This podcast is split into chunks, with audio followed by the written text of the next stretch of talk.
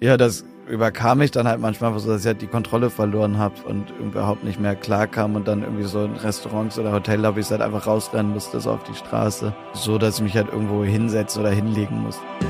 Jakobsweg, das Fitnessstudio für die Seele.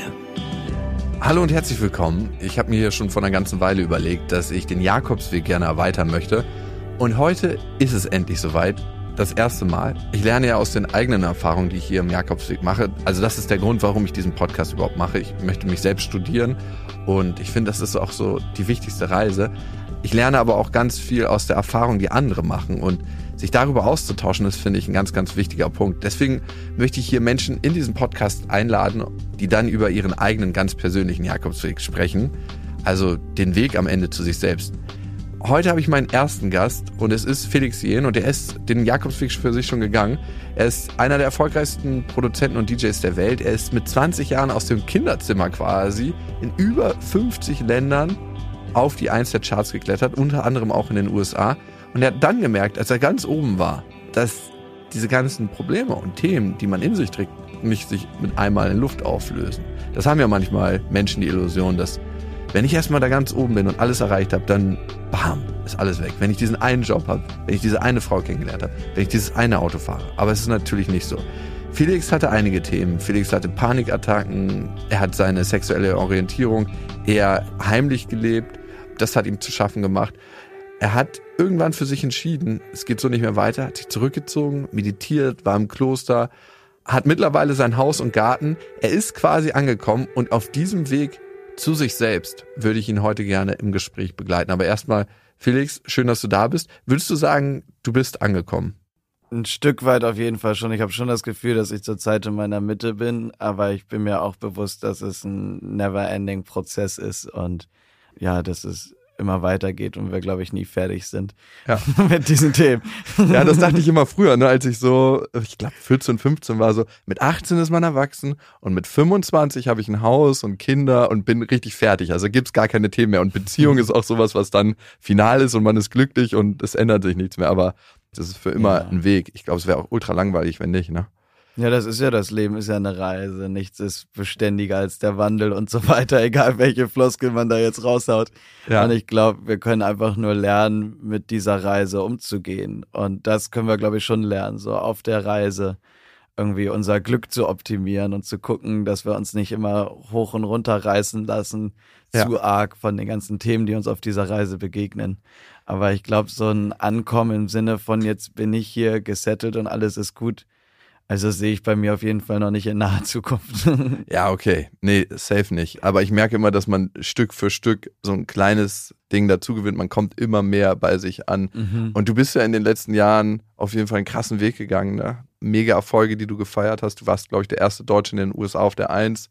Du hattest deinen Rückzug, du meditierst mittlerweile, du warst im Kloster, Du hast dich mal eine Zeit lang vegan ernährt. Das letzte Mal, als ich dich essen gesehen habe, war es nicht ganz vegan, oder? Nee, ist nicht mehr ganz vegan. Ich bin irgendwie wieder auf den Geschmack gekommen von Tierprodukten. So, ich achte halt darauf, dass ich noch nicht zu viele esse und Bio und so weiter. Mhm. Aber irgendwie war das eine ganz lustige Entwicklung, so im letzten Jahr, anderthalb Jahren vielleicht, nachdem ich so anderthalb Jahre, also ich war so zwei Jahre vegan und also ein, anderthalb Jahre so super asketisch unterwegs, habe auch gar kein Koffein getrunken, kein Zucker, kein Alkohol, kein Nikotin, also gar nichts eigentlich. So nur mein zum Aufstehen mein warmes Wasser getrunken und zwei vegane Mahlzeiten am Tag. Hast du da nicht Stunden, abgenommen? Dann? Drei Stunden meditiert und Krass. Sport gemacht. Ja, ich war super skinny.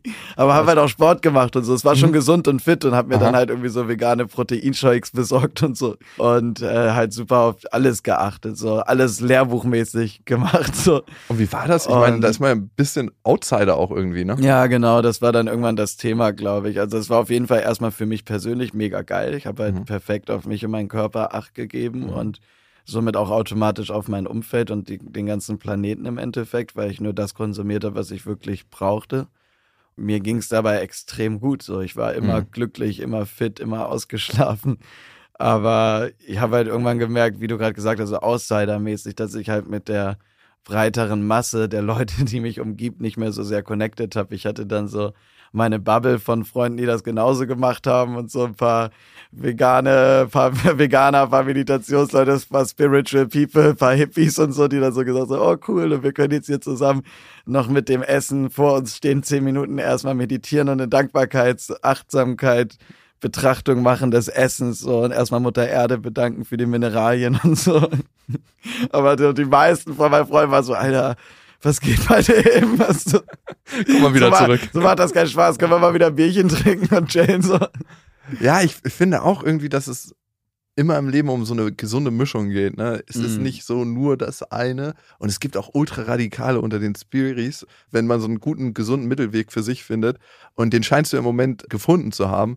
Mm. Tut einem das gut, weil es auch bestimmte Schwankungen dann gibt. Ne? Man hat das eine Mal, man hat das andere und Leben lebt ja auch von Abwechslung irgendwie, von ja, so Diversität. Da haben wir wieder den Wandel und ich glaube, ein Stück weit, so wenn ich jetzt die Zeit reflektiere, war es halt für mich notwendig, so extrem zu gehen mhm. und mich auch damit zurückzuziehen, so in meine Bubble, weil ich dadurch in so eine Comfort-Safe-Zone gekommen bin, in der meine persönliche Transformation stattfinden konnte. Und mhm. nachdem ich dann irgendwann das Gefühl hatte, so in der Safe-Zone, in der Bubble geht's mir jetzt gut und ich bin mit allem im Rein, habe ich dann wieder geguckt, so okay, jetzt geht's wieder darum, rauszugehen in die Welt ja. und wieder dran teilzunehmen am Leben vielleicht doch auch mal wieder auch Kultur zu konsumieren in dem Sinne, weil ich habe auch überhaupt kein Fernsehen, kein Netflix, keine Serien, keine Filme, gar nichts geschaut. So das Einzige, wenn ich mal irgendwas geguckt habe, war es eine Naturdoku. So.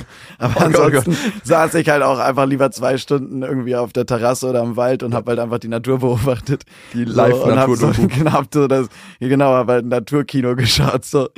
Aber das ist halt auch so ein Ding, wenn du halt nichts schaust, dann kannst du halt auch nicht mitreden, so in der Pause, weil alle schauen halt und machen und so. Du bist dann halt einfach ein Stück weit raus. Ja, den Blick auf deinen Garten hattest halt nur du dann letzte ja. Nacht quasi. Ich würde gern mit dir diese einzelnen Etappen gehen. Bevor du mega erfolgreich wurdest, war es dein Ziel, erfolgreich zu werden?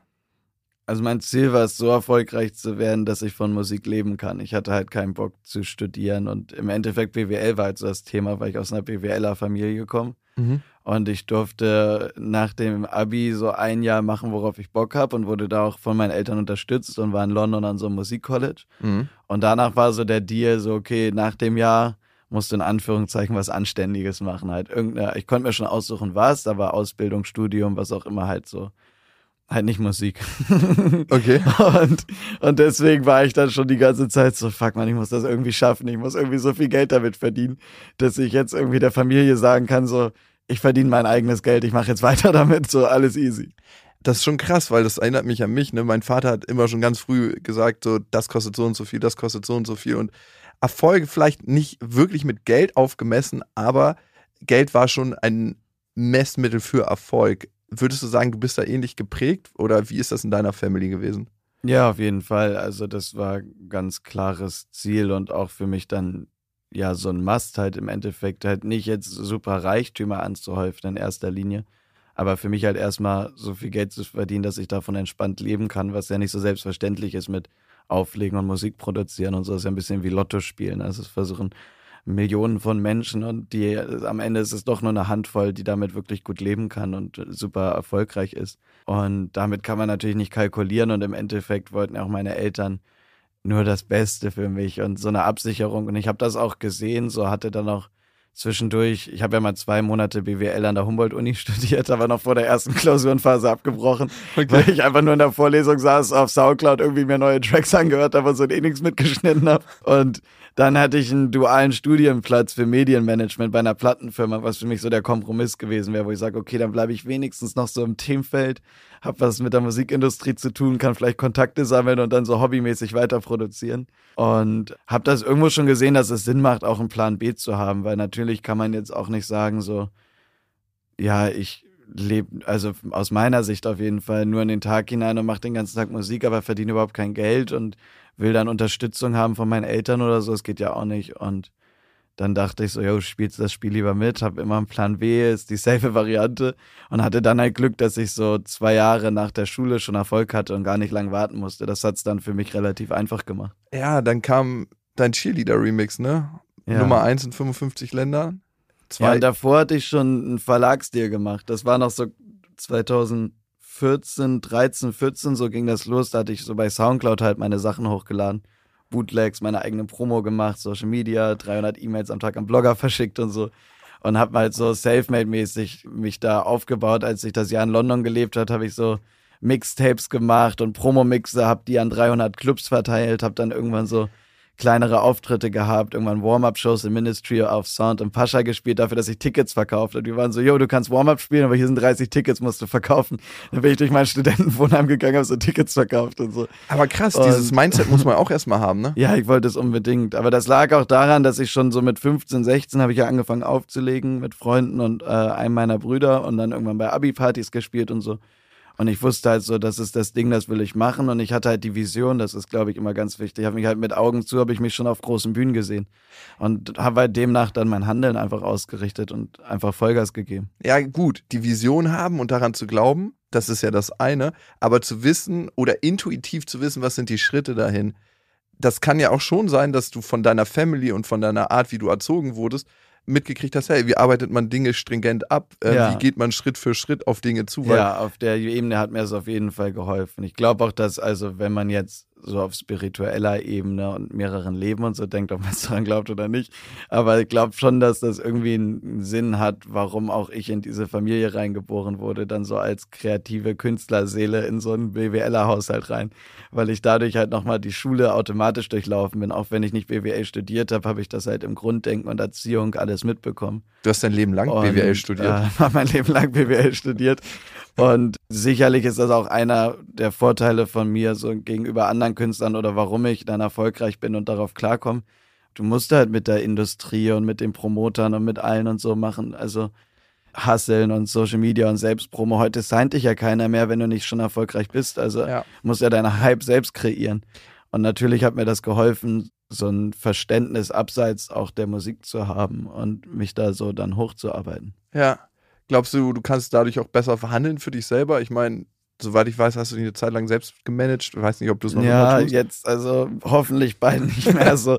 ähm, ist schon kacke als Künstler eigentlich, ne? Man ja, will ja den voll. ganzen Part irgendwie nicht haben, so dieses Unangenehme. Ja, das ist jetzt das Ironische eigentlich, weil ich wollte ja Musik machen, um nicht BWL zu studieren und jetzt habe ich mich irgendwie ein halbes Jahr lang selbst gemanagt ja. und habe irgendwie mit Anwälten und Management meine Verträge selbst verhandelt und die ganzen Featured Artist Agreements und, und halt alles so und Wie viel Zeit das auch frisst, ne? Ja, unglaublich. Also dieses Jahr war war schon echt auch sehr anstrengend irgendwie. Das ging auch nur dadurch, dass keine Shows sind. Ansonsten wäre das halt überhaupt nicht möglich gewesen. Aber kannst du das gut für dich selbst verhandeln? Weil das ist ja so ein Ding. Ne? Man, ich finde, beim Verhandeln kommt es oft darauf an, dass man es nicht zu krass will und genau weiß, was man wert ist und dass man ganz klar dem anderen klar machen kann, entweder für den Preis oder wir machen es gar nicht und trotzdem eine gute Lösung findet, wo sich alle irgendwie abgeholt fühlen. Ja. Bringt dir jetzt auch nichts, irgendwie ein Geschäft zu machen, wo man selber denkt, so, yo, geil, habe ich geschafft, irgendwie den Deal für mich rauszuhandeln, aber alle fühlen sich unwohl. Ja, also keine Ahnung, ich würde jetzt von mir selbst und so das, was ich an Feedback bekommen habe, sagen, dass ich es schon gut gemacht habe und dass es irgendwie läuft.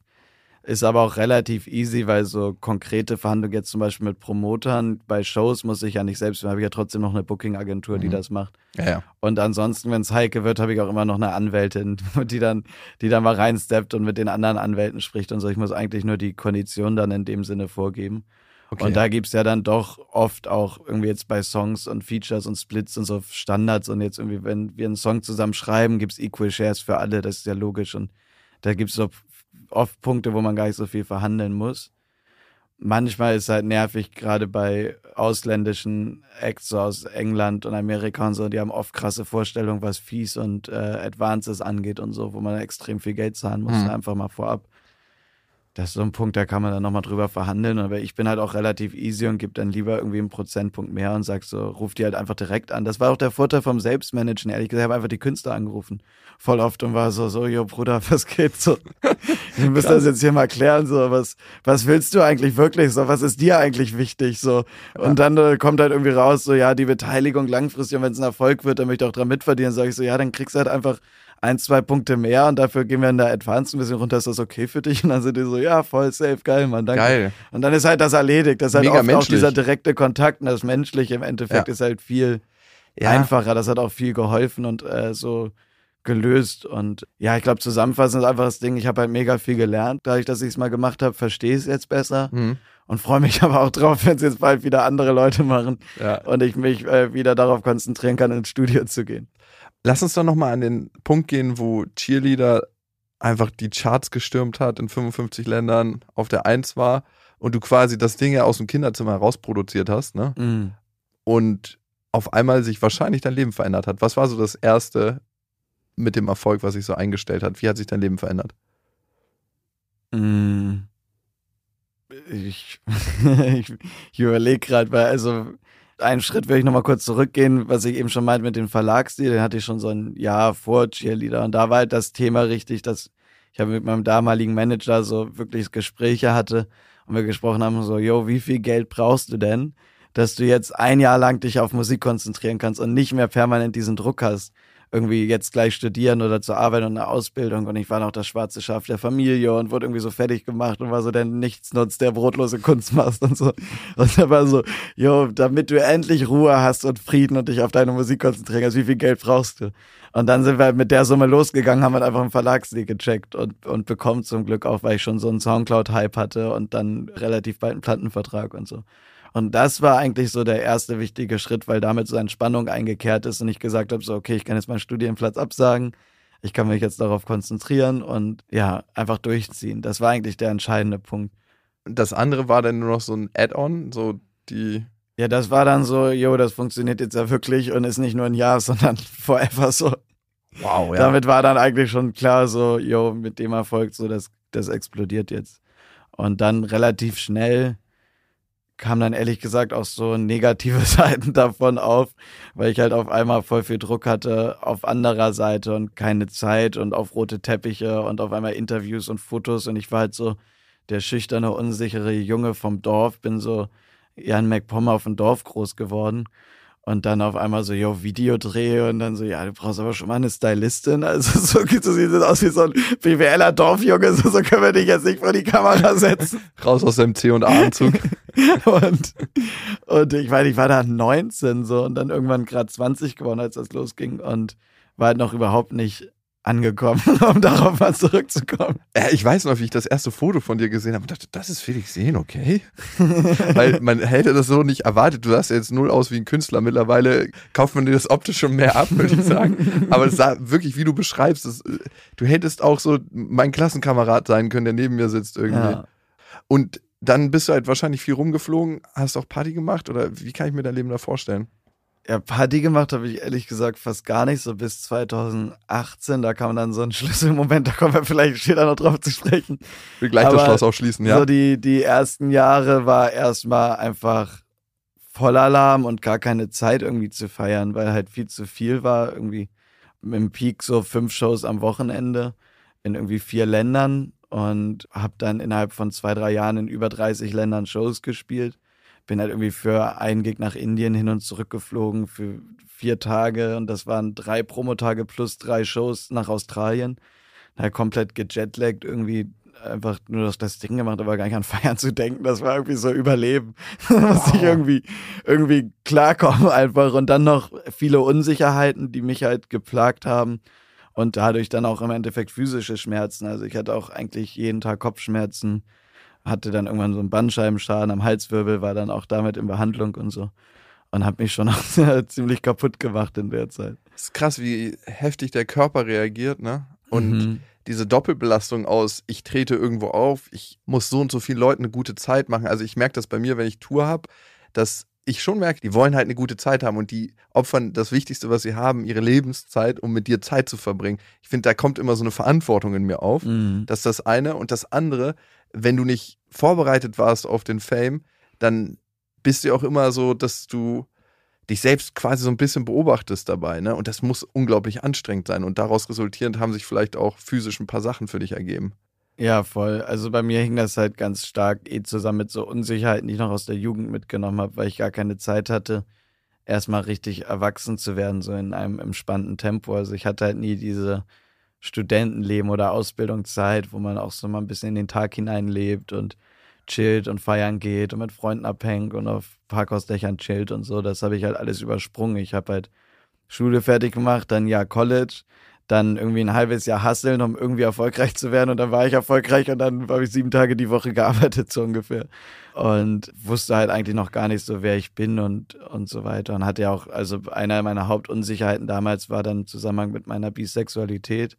Und da war ich dann selbst so im privaten Kreis so gerade so dabei, das irgendwie so für mich aufzuräumen und klarzukommen. Und dann halt auf einmal direkt der öffentliche Druck das ist halt schon crazy, wenn du mit dir selbst unsicher bist, dich in deinem Körper nicht wohlfühlst und dann auf dem roten Teppich stehst und da irgendwie hunderte Kameras auf dich gerichtet werden, aus all da Richtungen dein Namen geschrien wird, da kommst du erstmal einfach nicht drauf klar, weil ich bin das so gewohnt von zu Hause, wenn jemand meinen Namen ruft, antworte ich und gehe hin. Und auf einmal wird aber überall mein Name gerufen. Das ist eine komplette Reizüberflutung. Wie soll denn der Kopf darauf klarkommen? So, ja. Du musst ja erstmal lernen, dann irgendwie in so einen anderen Modus zu schalten, dass dich das nicht irgendwie fertig macht. Ja, kann ich mir vorstellen. Ab wann wussten das deine Eltern denn? Also, ich meine, das Thema Outing und so finde ich ist immer so ein bisschen komisch, ne? Besonders von außen, weil ich mir denke, warum muss jemand sagen, ob er homosexuell ist, bisexuell, heterosexuell? Eigentlich ist ja scheißegal, aber in unserer Gesellschaft scheint es noch nicht so egal ja. zu sein. Ja, ich würde mir wünschen, dass es scheißegal ist, aber du sagst schon, das ist es halt in unserer Gesellschaft auf jeden Fall noch nicht in Berlin vielleicht so langsam, aber in den ländlichen Regionen ist das auf jeden Fall noch nicht selbstverständlich. Und solange die Leute selbstverständlich davon ausgehen, dass Menschen hetero sind, muss man halt irgendwann mhm. mal sagen, dass man es nicht ist. also ist halt einfach so. Man braucht auch nur ein Coming Out, wenn man vorher ein Geheimnis rausgemacht hat. Das ist auch klar. Okay, aber das ist halt bei den wenigsten, soweit ich das jetzt mitbekommen habe, von auch von Freunden der Fall, dass man dann mit 12, 13, 14, wann auch immer man das checkt und so, das losgeht und auch anfangs sich ja selbst gar nicht sicher ist, sondern so ist so, hä, okay, warte, eigentlich müsste ich doch in Anführungszeichen äh, nur auf Frauen stehen, weil das ist doch so. Und dann so, mhm. nee, aber Moment mal, ich finde aber die Typen auch interessant. Du bist ja erst mal selbst verwirrt, musst erst mal drauf klarkommen und für dich selbst irgendwie ausmachen und ausprobieren und so. Ja. Und ja, dann ist halt irgendwann der Schritt, das den Leuten mitzuteilen, nachdem man sich so quasi entschieden hat und die Meinung geprägt hat und dann die Confidence hat, darüber zu reden und das mitzuteilen. Wann hast du das das erste Mal für dich bemerkt, so dass du auch auf Jungs stehst? Das waren ja wahrscheinlich Jungs damals. Ja, ne? ja keine Ahnung. Also ich glaube so, so mit 13, 14 würde ich sagen, so richtig, wo man dann so auch mal schon angefangen hat auszuprobieren und so. Aber wenn ich so zurückerinnere mich, hatte ich das Gefühl, dass ich auch schon als kleineres Kind irgendwie einen anderen Bezug hatte zu Jungs als jetzt nur so eine Kumpelebene. Ich weiß auch nicht, wie man es beschreiben soll. In dem Alter ist das natürlich überhaupt nicht sexuell, aber irgendwie habe ich mich da auch schon in Anführungszeichen auch wieder anders gefühlt. So. Mhm. Hat aber auch so Themen, dass ich halt irgendwie mit sechs angefangen habe, Geige zu spielen, das unbedingt wollte und dann erstmal vor den Kopf geknallt bekommen, will sich lieber Gitarre oder Schlagzeug spielen, das sind wenigstens Jungsinstrumente. Und da ging das schon so los, weil ich dachte so, oh, ich bin anders. Moment mal, das, das, ich bin nicht okay, auch im Endeffekt habe ich dann in dem Moment gefühlt, was natürlich Quatsch ist. Von wem kam das, dieses Geige-Kommentar oder Gitarre-Schlagzeug? Ich sag mal, es kam aus der Familie. okay. Und wer war der erste Mensch, dem du es gesagt hast? Äh, mein jüngerer Bruder. Hast du zu dem den engsten Draht, würdest du sagen? Ja, schon. Wir haben uns auch vor langem ein Zimmer geteilt und so eigentlich. Also so im Grundschulalter, als wir noch in Hamburg gewohnt haben, hatten wir immer ein Zimmer. Hm. Und dann, als wir irgendwann umgezogen sind, haben wir immer abends heimlich unsere Matratzen rübergeschoben und haben doch in einem Zimmer gepennt. So. Und, und haben irgendwie immer Matratzenlager gemacht. Und also bis vor lang, dann irgendwann, als wir jugendlich waren, dann nicht mehr. Aber wir sind auch nur ein Jahr auseinander und hatten auch oft den gleichen Freundeskreis, waren in der gleichen Fußballmannschaft, zusammen Tennis gespielt und so. Und wie hat er reagiert? Ja, super entspannt. Überhaupt kein Thema. Hab mich in den Arm genommen und alles kein Problem und so das war ganz witzig, weil ich halt, halt so ein Drama draus gemacht und war halt schon, schon eine halbe Stunde gefühlt am Heulen und er war so, jetzt sag endlich, was los ist, so mäßig. Und als ich dann endlich über die Lippen bekommen war so, ah, ich dachte, das wäre jetzt was Schlimmes. so nach dem Motto, so ist doch easy, was, was er hat sich schon voll den Film gemacht, was könnte es sein, dass ich so eine Szene mache? Ja, krass, ne? Manchmal ist das so, dass man selber denkt, okay, so und so. Und das können so kleine Kommentare aus der Familie sein, wo du mhm. so eine Richtung erfährst, so wird es von mir gewünscht zu sein oder so nicht, die einen prägen und auch aus der Umwelt, aus dem Freundeskreis, aus allen Richtungen. Und man baut sich ein Bild auf, wie man zu sein hat. Und jeder Mensch will ja am Ende nur geliebt werden. Ne? Das ist ja, ja so unser Ziel, aus Mangel daran bewundert, sagt man. Und dann baut man sich so ein Bild auf, wie das passen könnte. Und wenn man das Gefühl hat, dass man innerlich nicht diesem Bild entspricht, dann gibt es da so eine Spannung dazwischen. Und du meintest, du hattest diese Unsicherheiten als Jugendlicher und hast sie dann mit ins Berühmtsein reingetragen. Ne? Mhm. 2018 meintest du, gab es so einen Schlüsselmoment. Also ja, erstmal auch, vielleicht ist das sogar vorhergehend ein Schlüsselmoment. Ich war gerade beim Feierleben, meinte ich das, aber es ist natürlich auch auf die Sexualität bezogen, weil ich mich da öffentlich dann geoutet habe. Und im Zeitmagazin in der Traumkolumne einen Artikel hatte, wo ich halt erstmals darüber öffentlich gesprochen habe. Und ähm, das war natürlich genial, weil ich dann halt nichts mehr verheimlichen und verstecken musste. Das Feedback war auch super, überhaupt kein Problem, alle happy. Und ich war so, ach geil, gar kein Problem, jetzt kann ich ja einfach ich sein. So. Und konntest du denn und, du sein? Ja, es hat natürlich noch eine Weile gedauert, so ein bisschen sich damit dann auch wohlzufühlen und die Muster aufzugeben und so.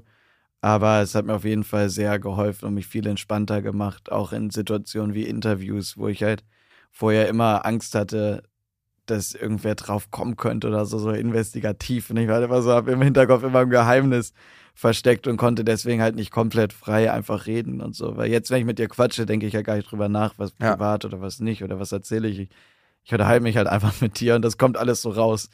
Und damals habe ich halt nicht einfach frei drauf losgeredet, sondern halt oft immer im Hinterkopf überlegt, okay, ich muss jetzt aufpassen, was ich sage nicht, dass Leute darauf kommen könnten, dass ich ja vielleicht schwul bin oder bi oder was auch immer. Ja, das ist schon krass, ne? Und dann ist da immer so ein Wächter und das kostet auch voll viel Energie. Ja, in Interviews, ne? Dann aufzupassen, was man sagt. Und 2018, wie hat sich denn deine Feierkultur dadurch verändert? Also bist du dann einfach so gesagt, so, okay, jetzt kann ich äh, straight alles machen, worauf ich Bock habe, auf allen Partys oder wie lief ja, das? Ja, ich bin dann dadurch einfach, weil ich allgemein beflügelt und befreit. Und ja, es war dann einfach für mich entspannter rauszugehen, weil auch bei Partys oder so ist es ja automatisch oft mit Flirts und Daten und so in mhm. Kontakt. Und da habe ich mich dann daraufhin natürlich auch viel wohler gefühlt in der Situation, wo ich nichts zu verheimlichen hatte. So.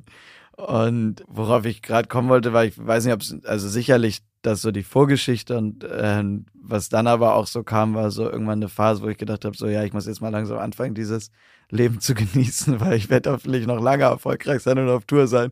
Und es macht ja keinen Sinn, immer nur die Shows zu spielen und dann wieder mit Kopfschmerzen ins Hotelzimmer zu gehen, während alle Spaß haben. So, das ist ja, das ist ja öde. Und, und dann habe ich halt angefangen, irgendwie mal so ein bisschen das auszuprobieren, einfach doch mal irgendwie was zu trinken, nach der Show noch da zu bleiben, im Backstage mit den Leuten abzuhängen, zu einer Aftershow-Party zu gehen und so. Und habe natürlich immer noch irgendwie das kontrolliert, weil wenn ich am nächsten Tag irgendwie frühen Flug hatte, ich ja keinen Bock verkatert zu fliegen. Das ist so mit das Schlimmste, was man machen kann eigentlich. Ähm, hatte dann so erstmals so geile Erlebnisse. Und dann gab es so einen Abend äh, auf Ibiza, wo ich im Ushuaia gespielt habe. Und Beschreib mal nee, ich habe im High gespielt. Ähm, Ushuaia ist so, keine Ahnung, mit der einer der krassesten, erfolgreichsten, auf jeden Fall im kommerziellen mhm. Bereich, Clubs der Welt. Der hat so Ibiza direkt am Strand, Open Air, paar tausend Leute gehen da rein. Mhm. Riesenbühne, ist quasi jeden Tag ein Festival. Da spielen immer drei bis fünf irgendwie Krasse internationale ne? Top-Acts an einem Abend, jeden Abend der Woche. Es ist halt einfach wie jeden Tag Tomorrowland oder so. Mhm. Halt jeden Tag irgendwie David Getter, Kaigo, Zed, wer auch immer, so sind halt einfach alle da, irgendwie die Rang und Namen haben. So in der Szene natürlich. Ne? Ja. Gibt ja natürlich auch andere Genres und, und Bewegungen und so abseits von diesem kommerziellen Ding, aber. Du hattest dann aber im High gespielt, nicht in dem Club. Genau, im Ushuaia spiele ich deswegen. Ich habe erst Ushuaia gesagt, weil ich da meistens gespielt habe. Und das ist schwer äh, zu trennen, weil High und Ushuaia gehören zusammen. Ist der gleiche Besitzer und ist auch quasi ein großer Green Room. Ja. Es gibt im Ushuaia dann einen Backstage den sich auch alle Künstler teilen, wo dann halt auch irgendwie ganzen Fußballstars und Popstars und so abhängen und so. Es ist das halt ist einfach eh so, so ein Hotspot. Dann ja. steht auf einmal Dua Lipa neben dir am Backstage, weil sie gerade auf Ibiza feiern ist oder so. Krass, und ja. die hängen halt da auch alle ab. Ja, ich finde, Ibiza ist eh nochmal eine besondere Insel, weil Ibiza ist nicht so krass an Ausländer ausverkauft. Die Ibizenkos haben eigentlich, so wie ich es zumindest in meiner Zeit dort erlebt habe, das relativ krass in ihrer Hand gehalten und auch die Clubs und so, die sie in den meisten Fällen fast alle selber betreiben. Ich weiß nicht, ob das sich mittlerweile geändert hat, aber so das ist das Erlebnis, was ich habe. Äh, ich habe mal dafür eine Clubmanagerin gearbeitet und es war immer so, wenn wir irgendwo hin wollten, hat die so ihr Handy rausgenommen, ja, ja, den kenne ich noch von früher aus der Schule und dann so angerufen und so, ja, okay, ihr steht auf der Gästeliste. Getribbelt. Genau. so nennen wir es auf Ibiza, so, so durch, durchdribbeln. Ach, durchdribbeln. so mit Freunden unterwegs und so, irgendwie kennst du ja immer so. Ja. Bist du da irgendwie, ah, du kennst doch den und den können wir nicht auf die Gästeliste, so irgendwie kommen wir schon rein. Nice. Und auf einmal hat man dann irgendwie wieder einen geilen Spot an. naja, und auf jeden Fall war das dann so ein Abend, wo ich dann im High gespielt habe. Ich war aber vorher schon im Ushuaia da im Backstage, deswegen habe ich es gerade verwechselt. Und dann habe ich Dagivi und Eugen getroffen. Die haben mich irgendwie bei Insta angeschrieben und waren so, yo, wir sind gerade auf Ibiza, würden dich voll gerne mal kennenlernen, können wir irgendwie zur Show kommen. Haben wir auch getribbelt. Und dann war ich so, ja klar, komm vorbei. Krass. Und dann haben wir uns, es war erstmal nur so vor der Show so ein kurzes Kennenlernen, Foto gemacht, gequatscht. Und dann nach der Show war ich so kurz davor, also ihr habt am High gespielt von 1 bis 3 oder irgendwie so. Und war dann so kurz davor, wieder in meinen Modus zu verfallen und so ins Bett zu gehen. Und dann kam ein Tourmanager zu mir und war so, nee, Felix, Mann, das kannst du jetzt nicht machen. Guck mal, wir haben den Rider, hier ist Champagner, hier ist Gin. Wir haben da oben einen Tisch, perfekten Platz im High, so auf so einer Loge. Und er war so, ja, Dagi und Eugen sind noch da und deren Freunde und der Olli Helens ist da und Jonas Blue und alle möglichen DJs und unser Tisch ist jetzt hier schon so voll die Party, du musst dazukommen, die warten alle auf dich, du hast gerade gespielt, die haben dich alle gefeiert. Ich war so, okay, ja, auf einen Drink komme ich noch mit. Und wie ist der Abend ausgegangen? Ja, vier Stunden später sagt Eugen zu mir so, ey Bruder, ganz ehrlich, wir haben hier so eine Villa gemietet, wir haben noch ein Zimmer frei, bleib doch einfach. Ich so, ich kann doch nicht jetzt einfach bleiben. Also, zeig mir deinen Kalender. So am nächsten Tag so Kalender, Off-Day. Er so, halt's Maul, Bruder, du hast einen Off-Day, natürlich bleibst du, du hast keine Ausreden. Ich dann so, zu meinem Tourmanager so, ja, ey, was hältst du davon, wenn wir irgendwie erst morgen, also übermorgen nach Hause fliegen, den Flug nochmal umbuchen, einfach noch eine Nacht bleiben. Also, ja, ich hab den Flug schon umgebucht. Weil so, okay. Dann haben wir wieder auf ein paar Stunden gefeiert. Am ähm, nächsten Morgen sind wir zu denen ins Haus gefahren, haben da gechillt, Poolparty, sind abends wieder ins Ushuaia gefahren, dann hat er irgendwie Getter gespielt oder so. Und das war dann so ein richtig wilder, irgendwie Ibiza-Party-Trip auf einmal geworden, so komplett unvorhergesehen. Krass. Und an dem Abend war irgendwie alle möglichen DJs, auch Kaigo, Sam Feld, Lost Frequencies, alle möglichen, die mich über die Jahre auch kannten, so als eher ruhigen, vernünftigen, waren irgendwie so, hä, Felix, es ist 4 Uhr morgens, was machst du hier? So, hä, du hier? So nach dem Motto, du feierst mit uns, was, was geht? Du warst immer noch der BWL-Student. Also. du feierst mit uns, was machst du hier? Und äh, dann wurde ich irgendwie Felix 2.0 getauft. Und das war dann irgendwie so voll das Ding eine Zeit lang. Und witzigerweise sollte das Album, was jetzt gekommen ist, Breathe, sollte erst 2.0 heißen. ich hatte einen Song darüber geschrieben, sogar 2.0, so von wegen jo, die Weiterentwicklung Felix 2.0. Und ähm, ja, dann habe ich aber weiter dran gearbeitet, dann sollte es zwischendurch Why Do I heißen, da war ich dann gerade mehr in der Sinnkrise mhm. und jetzt heißt es zum Glück Brief. ich habe das Album erst quasi am Ende meiner Transformation, würde ich sagen, veröffentlicht. Aber ich habe halt begleitend die ganze Zeit geschrieben, weil das war auch nach für dieses Album mein Ziel, dass ich gesagt habe, ich will die Songs alle mitschreiben und ich will, dass das über mich geht. Und ich habe halt quasi so drei Alben geschrieben mhm. und dann immer weiter dran gearbeitet und so, nee, das ist nicht mehr aktuell, nee, das passt nicht mehr. Und dann. Krass, dann war das ja das Album an sich, ne, Breathe, auch eine krasse Reise, so eine Transformationsreise, ja. wie so ein, ein, musikalisches Tagebuch. Ja, auf jeden Fall. Wo du all diese Schritte gegangen bist. Würdest du sagen, zu dieser Ibiza-Zeit, zu dieser Partyzeit, hielt die ein bisschen anderen? Also Gibt es den Felix 2.0 noch? Oder? Ja, der taucht jetzt immer mal wieder auf. Okay. so, das ist so ein fester Bestandteil von mir. So wie wenn du irgendwie eine Erkenntnis hattest. Ja. So, die geht ja nicht mehr weg. Die ist dann irgendwann einfach ein Teil von dir. Ja. Und deswegen lebe ich die jetzt nicht jeden Tag. Aber ich kann jetzt halt viel flexibler auch immer wieder in den Modus schalten und sagen so, jo, heute wird einfach mal gefeiert und genossen. Ja. Zu der Zeit, ne, Felix 2.0, als du das für dich entdeckt hast, würdest du sagen, du warst beziehungsfähig? Mm. Im Sinne von Liebesbeziehung? Also vor, davor auf jeden Fall nicht. Danach wahrscheinlich noch nicht, sonst hätte ich ja eine geführt. Also da war ich auch noch, da waren dann andere Themen noch. Ich hatte ja auch zu der Zeit auch immer noch teilweise so Phasen mit Angstzuständen und Panikattacken und so und war überhaupt nicht offen für neue Menschen, weil ich irgendwie immer sehr skeptisch war, immer sehr protective mit meiner Bubble, mich so ein bisschen eingemauert, auch persönlich so in mir und mich eigentlich so sehr verschlossen und war gar nicht wirklich offen für neue Begegnungen in dem Sinne. Angst- und Panikattacken, beschreib mal bitte, in welchen Situationen die dich heimgesucht haben, wie das war vom Gefühl. in Hotellobbys, an Flughafengates, in Supermärkten, eigentlich immer irgendwo in der Öffentlichkeit, an Orten, wo ich auch das Gefühl hatte, ich kann nicht sofort weg. Wo sonst so ein Gate ist auf dem Flugfahrt, das kannst du ja nicht einfach so abhauen, musst ja einsteigen. Und ähm, ja, das überkam mich dann halt manchmal so, dass ich halt die Kontrolle verloren habe und überhaupt nicht mehr klar kam und dann irgendwie so in Restaurants oder Hotellobbys halt einfach rausrennen musste, so auf die Straße und erstmal irgendwie wieder so eine halbe Stunde atmen und irgendwie runterkommen und klarkommen musste. Und manchmal dann auch so, dass ich mich halt irgendwo hinsetzen oder hinlegen musste und halt einfach so heulkrampfmäßig und so verzweifelt irgendwo so da gehockt habe. Hattest du eine Ahnung, woher das kommt? Ja, eine Ahnung hatte ich natürlich so von der, also gesammelte Reizüberflutung und Unsicherheiten und Trigger ist halt einfach so von allem zu viel gewesen. Wann war das in welchem Jahr? Würdest du sagen, wann hattest du da deinen Peak mit den Panikattacken? 17, 18. Mhm. Also noch kurz vor Felix 2.0.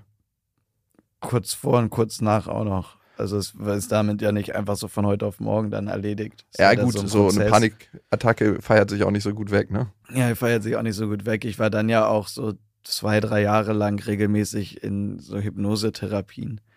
Und also ich bin ja schon durchtherapiert. ist auch so. Niemand ist durchtherapiert, ey. Niemand ist durchtherapiert. Okay, aber lass uns doch nochmal den Schritt zurückgehen, weil ich finde das super interessant. Ich meine, Angst- und Panikstörungen, das sind so neben Depressionen die am häufigsten auftretenden psychologischen Krankheiten oder Störungen. Ich finde Störungen so hässlich, aber manchmal kommen die auf, wenn man, darum passt auch dein Weg ganz gut zu dir oder zu diesen Störungen, wenn du emotional nicht 100% das lebst, was du bist. Das kann eine Ursache sein, ne? Dann passt es ja ganz gut. Aber ich finde, wenn man das hat und wenn man da drin steckt, meine Schwester hatte es jetzt gerade erst eine Zeit lang, dann weiß man ja gar nicht, woher das kommt. Die Ursache findet man ja gar nicht so. Und vor allem, wann kam der Schritt oder der Moment, wo du gesagt hast, ich gehe den Weg nach außen, ich hole mir Hilfe? An wen hast du dich da gewendet? Also der Weg kam relativ schnell. Ich war schon immer offen für Hilfe. Das kam aber auch dadurch, dass ich schon so mit 14 hatte ich, fing das an, hatte ich fast jeden Tag Kopfschmerzen. Mhm. Und was sicherlich auch schon damit zusammengehängt hat. Also da geht auch Thema Sexualität los. Das war wahrscheinlich schon so die Vorboten. Ja, krass. Ne? Und ne? dann hatte ich auch so Rücken- und Knieprobleme und alles Mögliche. Und war halt schon immer bei tausenden Ärzten und Heilpraktikern und habe irgendwie so alles ausprobiert, vom Besprechen über äh, Osteopathie bis Massagen und Sport und Röntgen. so, ich habe so alles gecheckt irgendwie und war halt immer schon total dankbar und war so, oh Gott, ja, wer kann mir helfen? Irgendwas, irgendwas, was es besser werden lässt. So, ich bin für alles offen. Und dann hat mir ein Freund einfach die Hypnose empfohlen. Dann war ich halt sofort so, jo, geil, klingt gut. Irgendwie probiere ich einfach mal. Okay, und was ist da passiert? Also klar, du wurdest hypnotisiert und dann bist du in Trance-Reisen wahrscheinlich zurück in deine Vergangenheit. Gab es da so Schlüsselmomente, wo du gemerkt hast, so, wow, das hat mich doch anders geformt oder anders geprägt als gedacht? Weil, wenn ich so in meine Vergangenheit zurückreise, man denkt ja immer so, hey, alles ist total gut und cool gewesen oder ja, klar gab es ein paar Momente, die jetzt vielleicht sich damals unsicher angefühlt haben oder ich wurde zum Beispiel als kleines Kind, mein Vater meinte so, hey, äh, fahr mal alleine zur Schule und ich war ein recht ängstliches Kind mhm. und er meinte, fahr mal allein zur Schule, äh, du kriegst dafür so, so einen Truck, da war so ein Zoo-Truck, wo so kleine Figuren drin waren. Ich so, jo, okay, guter Deal. Dadurch bin ich halt ein guter Businessman geworden, weil ich immer irgendwelche Deals eingegangen bin mit meinem mhm. Vater. Aber ich habe mich jedes Mal emotional übergangen ne, als kleines Kind. Die richtige Antwort für mich als kleines Kind wäre gewesen, du Papa, ich traue mich nicht, fahr du mich mal bitte oder kannst du mich begleiten. Hat er aber nicht gemacht und ich habe mich nicht getraut zu fragen, weil ich natürlich der kleine starke Junge sein wollte. Sind so Momente in deiner, aus deiner Kindheit aufgekommen, wo du gesagt hast, die haben mich doch mehr beeinflusst, als ich gedacht habe? Ja, ich glaube schon. Also vor allen Dingen halt Momente, an die ich mich vorher gar nicht mehr bewusst erinnert habe. Das ist ja das Geniale irgendwie an der Hypnose, ist ja im Endeffekt wie eine Gesprächstherapie und man wird da so ein bisschen rumgeleitet.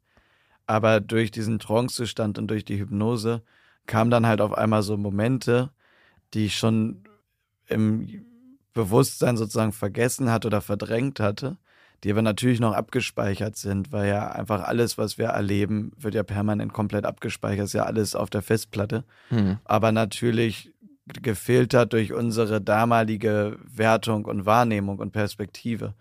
Und so konnte ich dann halt die Ereignisse nochmal durchleben. Also ich war dann irgendwie auf einmal nochmal acht, habe das gesehen, gerochen, gefühlt. Ich bin den Weg im Kopf gelaufen, als wenn ich das nochmal durchlebe, wie so ein Reality-Film irgendwie.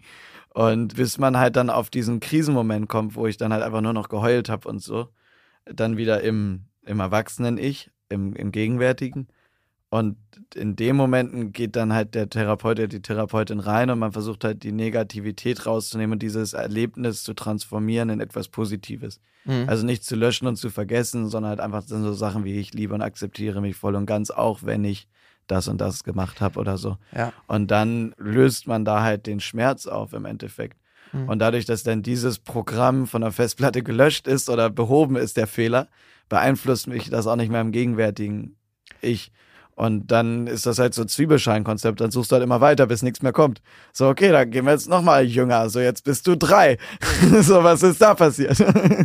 Und wie lange hat dieser Prozess gedauert? Was würdest du sagen? Ah, es waren, glaube ich, so zwei, drei Jahre insgesamt. Halt immer mal wieder. Nach so einer Session musst du dich auch erstmal wiederholen. Da brauchst du auch erstmal ein, zwei Tage frei nach, um ja. das erstmal wieder alles zu verarbeiten. Das stellt ja so das komplette Weltbild und die Wahrnehmung von einem selbst dann wieder auf den Kopf, so, wenn du also alles mal wieder von einer anderen Perspektive gesehen hast.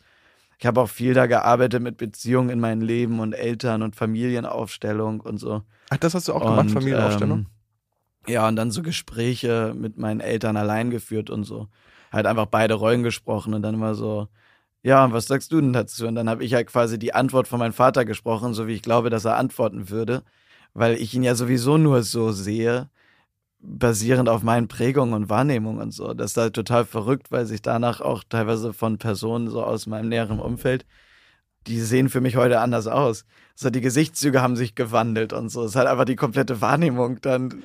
Das ist so krass. War halt ne? so geprägt von irgendwelchen Erlebnissen, Ereignissen und so. Also im 2.0, in dem Song, den ich mal geschrieben habe, der nie rausgekommen ist, war auch eine Zeile, I was blind all the time, tinted shades on my mind. Also die ganze Zeit so getönte Brillen auf dem Kopf, auf dem Gehirn oder was auch immer auf der Wahrnehmung gehabt.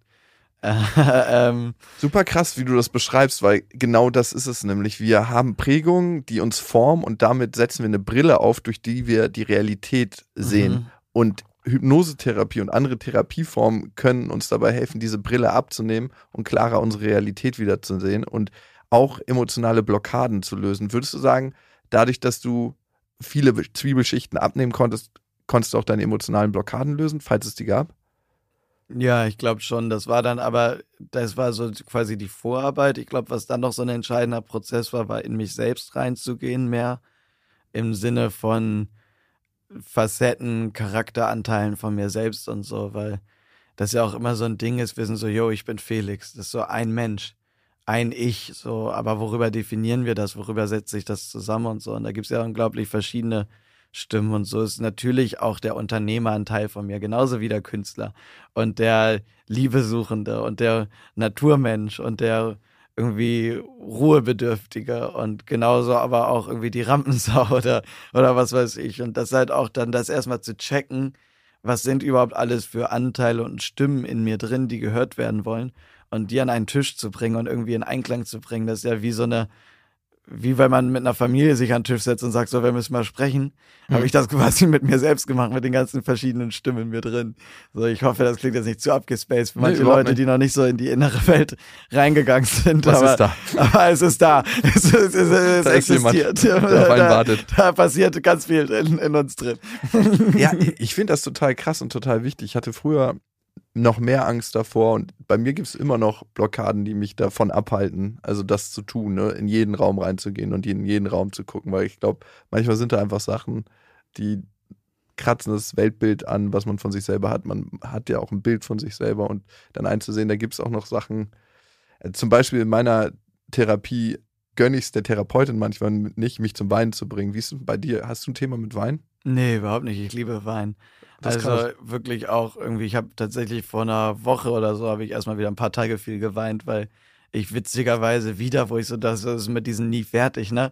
Mhm. So alles schon mal durchgemacht, therapiert, mit drei Stunden meditiert, alles glücklich und schon bin schon wieder reingeschlittert, zu viel gearbeitet, zu viel Business-Kram, Album kommt, Promophase, nur hasseln, dann noch irgendwie privat ein paar Ungereimtheiten, Lebensplanung, wo soll es hingehen und auf einmal war ich wieder in so einer kurzen Krise. Aber das Witzige war diesmal, dann lege ich mich halt einfach hin und heul und bin so fertig und bemitleide mich selbst aber nicht damit. Das ist, glaube ich, so der entscheidende Punkt, halt auch das zu akzeptieren und glücklich damit zu sein. Das sind halt so die Höhen und Tiefen und auch die Tiefen sind wunderschön und ich kann quasi dann einfach heulen und so alles rausschreien und das gleichzeitig lachen und das irgendwie so mit so einem, mit so einem glücklichen Ding machen. Und Aber du hast keine Pilze dabei genommen? Nein, nein, ich habe keine Pilze dabei genommen. Ich habe einfach nur mein, mein, meine Wahrnehmung von Heulen und Traurigsein verändert ja. und die Wertung daraus genommen, weil Sachen wären nur schlimm, wenn wir sie werten. So, wenn wir schaffen, die Wertung aus Dingen rauszunehmen, dann dann ist es auch nicht mehr so schlimm. Warum ist es denn schlimmer, traurig zu sein? Gehört auch dazu. Du kannst nicht immer glücklich sein.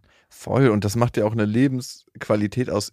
Ja, ich glaube, jeder hat eine unterschiedliche Wertung. Meine Brille ist da immer noch, äh, du musst stark sein, du musst ein tougher Typ sein. Und ich nehme die Stück für Stück ab, aber die kommt immer mal wieder. Mhm. Und deswegen fällt es mir persönlich noch nicht so leicht zu weinen, obwohl ich weiß, dass es unglaublich gut tut, dass es einfach so ein Abfluss von der ganzen Emotionalität ist. Es ist so, als ob du irgendwie einen Staudamm löst und sagst, okay, kann jetzt rausfließen. Ja, das ist voll krass. Also das ist so beim Heulen oder auch Schreien. Ich habe das selbst beim Atmen manchmal, wenn ich merke, dass so in meiner Brust sich so Spannung, dann atme ich einfach durch den Mund und dann tiefer, weil du das durch den Mund kannst das wunderbar so rausschießen aus dem Körper. Mhm. Und wenn das nur Atmen nicht reicht, dann kannst du so, ist so oder du gehst halt so das ist dann so die nächste Stufe und dann irgendwann musst du schreien. Wenn das dann immer, irgendwann, manchmal liege ich so da, hatte ich mit meinem Bruder so ein bisschen, so lebe so manchmal, weil wir sitzen auch manchmal dann irgendwann chillen und dann habe ich so tiefe Atmer, dann weiß das schon so, ah, okay, der verarbeitet gerade was oder da passiert irgendwie gerade was oder irgendwann einmal saß man so, da war so, ey Felix, du kannst das nicht mehr rausatmen, du musst jetzt schreien.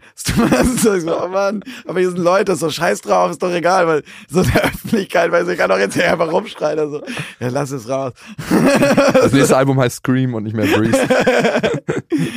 Death Metal Album oder so. Ja.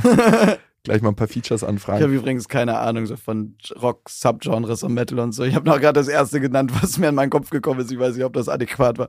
Aber ey, wäre doch geil, nochmal so die Musikrichtung zu fusionieren wie Girl ja. Talk, einfach so alles zusammenballern, was geht. Ich war ja auch witzigerweise ein Schreikind, ne? Also ja? das hängt auch irgendwie zusammen, glaube ich. Weil ich war, so die ersten drei Monate meines Lebens habe ich nur geschrien. Deswegen habe ich auch so eine raue Stimme, weil ich seitdem so Schreiknötchen habe. Ah, ich habe mich schon Sonst gewundert. Sonst würde ich auch selber singen auf meinen Songs, aber ich. Äh, aber ich meine, du hast die perfekte Podcast-Stimme. Ich habe ja, ich habe die perfekte Podcast-Stimme, aber auch nur für so zwei, drei Stunden. Danach bin ich heiser und das ist auch anstrengend für mich zu sprechen. Hier. Hast du mal versucht, das Gaumsegel ein bisschen höher zu nehmen, wenn du redest? Also hast du mal Vocal Coach gehabt? Ich hatte das mal mit zwölf, aber Und er hat abgebrochen. Das ganz, da war ich mir, kam ich mir richtig dumm vor irgendwie. Aber ist voll gut, mach das doch. Aber ja, ich muss das auf jeden Fall machen. Ist albern, dass ich das noch nicht gemacht habe. Das ist so eine der Sachen, wo ich auch, als ich dieses asketisch-perfektionistische Jahr hatte, war ich irgendwann so, okay, als nächstes ist die Stimme dran. Das ist so ein Organ von mir, dem geht's nicht gut und ich belaste das falsch und da muss ich mich nochmal drum kümmern und ja, ich äh, steht auf der To-Do-Liste, aber ist irgendwie jetzt dann dieses Jahr doch wieder untergegangen mit tausend Sachen, die irgendwie dringlich erschienen. Und Stimme, finde ich, ist was, ist so das Instrument, was du immer dabei hast und drückt auch super viel Emotionen aus, ne? Ja. Und auf jeden wenn du da frei quasi laufen lassen kannst, das finde ich auch so krass, wenn manche so richtig krass singen können und du spürst halt so, für mich heißt richtig krass singen nicht irgendwie, die treffen die Töne alle, sondern du spürst das, was sie sagen. Herbert mhm. Grönemeyer ist für mich so ein Beispiel, mhm. ne? Du spürst ganz oft das, was er sagt oder was er fühlt durch die Art, wie er singt. Ja. Und das finde ich so krass, wenn das jemand kann und wenn jemand so seine Stimme als sein emotionales Ausdruckswerkzeug benutzen kann. Ja, voll. Finde also ich auch richtig krass und wünsche ich mir auch für mich selbst. Ich merke, dass ich da noch gehemmt bin. Deswegen guter Reminder, das einfach mal anzugehen. Und äh, ja, es voll witzig, dass du Herbert gerade erwähnst, weil ich habe da mit ihm auch länger drüber gequatscht. Ich habe jetzt auch diesen Brief-Podcast, wo ich ihn mhm. zu Gast hatte. Ja. Und dann haben wir da auch drüber gequatscht, über Meditation und, und Selbstfindung und so. Und da hat er halt einfach so erzählt, so, yo, für mich ist das Singen. Wenn ich singe, bin ich so im Flow-State und so meditativ und dann channel ich quasi das nur noch und fühle das und, und lass das alles so raus. Und da kann er so komplett abschalten und einfach nur noch in die Emotionen gehen und so. Und das ist halt so ein schönes Geschenk, wenn man das hat, ne? Mega geil, ja. Breeze, dein aktueller Podcast, sehr, sehr cool. Ich habe auch schon tatsächlich mal reinhören können über Umwege. so viele Umwege waren das gar nicht. das stimmt. Was ist denn für dich Meditation? Also wenn, weil Meditation heißt ja nicht nur irgendwie auf dem Berg sitzen, seine Füße gekreuzt irgendwie und dann die Daumen und Zeigefinger zusammen und dann in den Raum gucken. Also Meditation bedeutet ja für jeden was anderes. Also du meditierst ja auch, ne? Ja, also ich mache auch Sitzmeditation, so mhm. das Klassische. Ich sitze tatsächlich nicht immer im Schneidersitz, weil mir da gerade, wenn ich länger meditiere, so hin zu einer Stunde, irgendwie einfach meine Beine einschlafen und so und ich da nicht trainiert irgendwie bin in diesen Sitzhaltungen. Ja. Und ich war ja diese zwei Wochen mal im Kloster für so ein Retreat mhm. und irgendwie so nach der ersten Session war so, alle Retreatants haben sich so am Boden gesetzt im Lotus sitzen. Nach 20 Minuten wurde es unruhig im Saal und da war irgendwann manchmal so, also wir machen das ja jeden Tag und sind da drin trainiert. Ihr müsst das nicht. Da stehen auch Stühle, deswegen stehen die da so. Das ist eigentlich auch egal. So, natürlich ist es vielleicht noch fünf Prozent besser, wenn ihr so sitzt, so ungefähr. Aber Hauptsache, ihr sitzt gemütlich und entspannt und aufrecht und wach. Und das ist jetzt nicht hier so ein Competition, wer hat den besten Lotus-Sitz drauf, ja, ja. sondern. Wer kann hier mit Stäbchen essen, wenn nicht? und seitdem weißt du, ja, okay, dann setz mich einfach auf den Stuhl. ist doch egal. Ja. Und äh, das funktioniert halt genauso gut. Und ja, ich, also klassische äh, Sitzmeditation, Atem beobachten im Endeffekt. Mhm. Ich mache manchmal auch so geleitete Meditationen mit bestimmten Themen, so gibt es alles Mögliche, so zu Beziehungen im Leben, zu den Eltern oder zu den Vorfahren. So eine Calm East Meditation, wenn ich ein bisschen nervös bin, die einen dann so runterholt. Mhm. Dann mache ich oft so geleitete Tiefenentspannung, auch gerade gerne abends zum Einschlafen oder so. Mhm. Und sonst aber auch gerne einfach so stille Sitzmeditation, einfach nur den Atem verfolgen bis dann halt irgendwann keine Gedanken mehr kommen. Die kommen ja immer irgendwie tausend Gedanken, die lässt man dann los, anstatt sie zu verfolgen. Promo und lässt sie einfach machen. ziehen und beobachtet und irgendwann kommen halt immer weniger. Mhm. Und das Schönste für mich an Meditation und was dann auch irgendwann so eine Motivation geworden ist, dran zu bleiben, ist halt, dass du den geilsten Glückskick aller Zeiten erfahren kannst, wenn dann irgendwann so alles leer ist und du so einen leeren Raum in deinem Kopf hast und dann irgendwie wird alles kurz weiß und ich sehe so quasi Licht einfach nur noch und es werden unglaublich viele Glückshormone ausgeschüttet. Das krass, ne? Und das ist so, boah, geil. Und das hält auch nur so ein paar Sekunden an und dann kommt schon wieder, oh geil, dieser Gefühl. Und dann ist so, oh, schon wieder ein Gedanke. Und dann ist es wieder vorbei. Ja. Aber das trägt mich dann durch den ganzen Tag, dieses Gefühl. Und einfach auch allgemein die Ruhe, dieser Kontakt zum Körper. Ist ja auch viel dann reflektieren, erstmal solange noch Gedanken kommen, beobachtet man ja auch, was eigentlich gerade in mir los und diese Selbstwahrnehmung und es hat da unglaublich viele Vorteile und so eine tägliche Meditation hilft mir halt echt dabei, einfach glücklich zu sein im Endeffekt. Und gibt es auch Tage, wo du deine Routine, deine Meditation irgendwie nicht einhalten kannst? Weil ich merke das bei mir, ich habe so meine Routine, ich mache fünf Tibeter, das hat mir so jemand mal aus dem Knast gezeigt, der meinte so, sein Leben ist transformiert, als er die fünf Tibeter gemacht hat. Also die Leute haben dann gefragt auf den Gang so, ey, welche Drogen nimmst du? Und er so, nee, ich mache eine Übung. Und irgendwann hat er dann mit allen Leuten auf, auf dem Feld, auf dem Sportfeld, mhm, die fünf Tibeter gemacht. Geil. Das ist eine krasse Übung, ist super einfach, kann man jeden Morgen machen. Fünf Minuten dauert die, super geil. Ich visioniere am Morgen oftmals so den Tag und gucke, was so mich Schönes erwartet. Nicht, ich gucke mir nicht die Scheiße an, weil das ist ja dann auch die Brille, die du aufsetzt. Mhm. Ich versuche eigentlich jeden Morgen zu meditieren, nur zehn Minuten. Ne? Aber was hast du so für Routinen und gibt es Dinge, die du dann manchmal auslässt, wenn es die Zeit nicht erlaubt? Und ich ja. finde, da bricht das Ganze ja irgendwie ein. Ne? Ja, also am idealen Morgen stehe ich zwei Stunden, bevor ich irgendwas machen muss, auf. Mhm. Ist dann natürlich die Frage, wenn die Nacht nur fünf Stunden lang ist, weil irgendwie viel zu tun ist, dann kürze ich da auch ein, so denke mhm. mir so, ist vielleicht lieber eine Stunde länger schlafen. Und dann wache ich erstmal auf, trinke einen Tee oder ein warmes Wasser, um so den Körper zu aktivieren und wach zu werden mach so ein paar Lockerungsübungen, guck so, okay, oh, wo habe ich mich verlegen oder wie geht's dem Körper so. Mhm. Bodyscan auch so ein bisschen? Äh, ja, ja, immer so automatisch. Das ist ja irgendwann so durch diese Meditation und Achtsamkeitsgeschichten. Mhm. Für mich ist da die, das Wichtigste die Integration in den Alltag, da können wir gleich zu kommen. Mhm. Hat sich das dann irgendwann so bei mir eingeschlossen, dass ich halt mehr oder weniger permanent so ein ganz gutes Bewusstsein habe, wie es meinem Körper geht und so einen permanenten Bodyscan. Also, dass ich jetzt auch genau spüre, jetzt so im Sitzen, wo ist der Sitzkontakt, was ist, macht der Rücken, was macht der Nacken, was machen die Hände, die Füße werden gerade ein bisschen kühl und so. Und das ist halt so, das spüre ich halt eigentlich die ganze Zeit. Dieses Bewusstsein ist halt, begleitet mich halt. Ah. Ähm, Und dann mache ich halt so ein paar Dehnlockerungsübungen, bevor ich mich dann hinsetze, dass ich mhm. erstmal wieder so vorm Sitzen erstmal vielleicht einmal den Rücken knacken oder lockern oder was auch immer gemacht werden muss. Und dann mache ich Sitzmeditation. Dann mache ich Sport. Das ist so eine Mischung aus Physio, Krankengymnastik, Yoga, Bodyweight Exercise. Da habe ich so meine eigenen Übungen, die ich so jeden Tag ein bisschen variiere, mal mehr die Muskelgruppe, mal mehr die, auch so je nach Gefühl und Zeit. Ich sehe es als YouTube-Programm, das äh, Pamela Reif und Felix Jen Workout, Morning ja, Workout. Ich habe hab da crazy Workouts. Ich habe tatsächlich einen sehr, sehr guten Personal Trainer, weil ich als ich den Bandscheibenschaden ähm, hatte, war ich dann irgendwann, wer mir endlich helfen konnte, war Dr. Müller-Wohlfahrt. Nein. Und dann war ich bei dem in Behandlung und der hat mir noch einen Physio-Personal Trainer zur Seite gestellt, der auch so Bayern München die Fußballprofis trainiert und so. Ja, das ist der und, Vorteil, ne? du kommst äh, an andere Dinge ran. Ja, den Kontakt hat mir Herbert wiedergegeben. So. so gedribbelt. Also, ja, auf jeden das war Fall. Mega geil. Und ich bin da sehr dankbar für. Und von dem habe ich halt irgendwie so richtig geile Übungen gekommen. Und am Anfang, so vor drei, vier Jahren, konnte ich auf dem Bauch liegend nicht mal meinen Kopf hochheben, weil der Nacken zu doll weh tat. Und mittlerweile kann ich halt irgendwie so abgespacede Übungen machen. Und naja, dann mache ich halt das so und dann kalt duschen. Ich dusche halt yes. halt kalt. Ist ein krasser Gamechanger. Ist ne? halt ein krasser Gamechanger so. Ja. Und ja, dann mache ich mich so fertig, Zähne putzen, was auch immer, anziehen. Und dann sind meistens zwei Stunden um. Und also wenn es geht, stretche ich es auch auf drei Stunden so am Wochenende oder so, weil dann kann ich mich allein eine Dreiviertelstunde dehnen und dann noch eine Dreiviertelstunde irgendwie auf Kraft gehen oder so beim Sport. Kann man ewig ausstrecken. So. Aber es ist schon krass, was das mit dem Tag macht, wenn du so reinstartest und wenn du anders ja, reinstartest. Ne? Genial. Ja. Dann bin ich halt voll so gesammelt, fit, fühle mich gut, bin bei mir und dann bin ich so, okay, jetzt kann es losgehen. Ich habe ja dann auch mein Handy noch aus. Ne? Ich mache ja abends, bevor ich ins Bett gehe, so eine Stunde vorher meine Handys. Ich habe zwei Privat- und Arbeit in Flugmodus. Mhm. Und ähm, schaffst du das dann auch nicht zurückzugehen, zu sagen, ich switch jetzt nicht und guck noch mal kurz was ja, nach? nee. Ah, gut.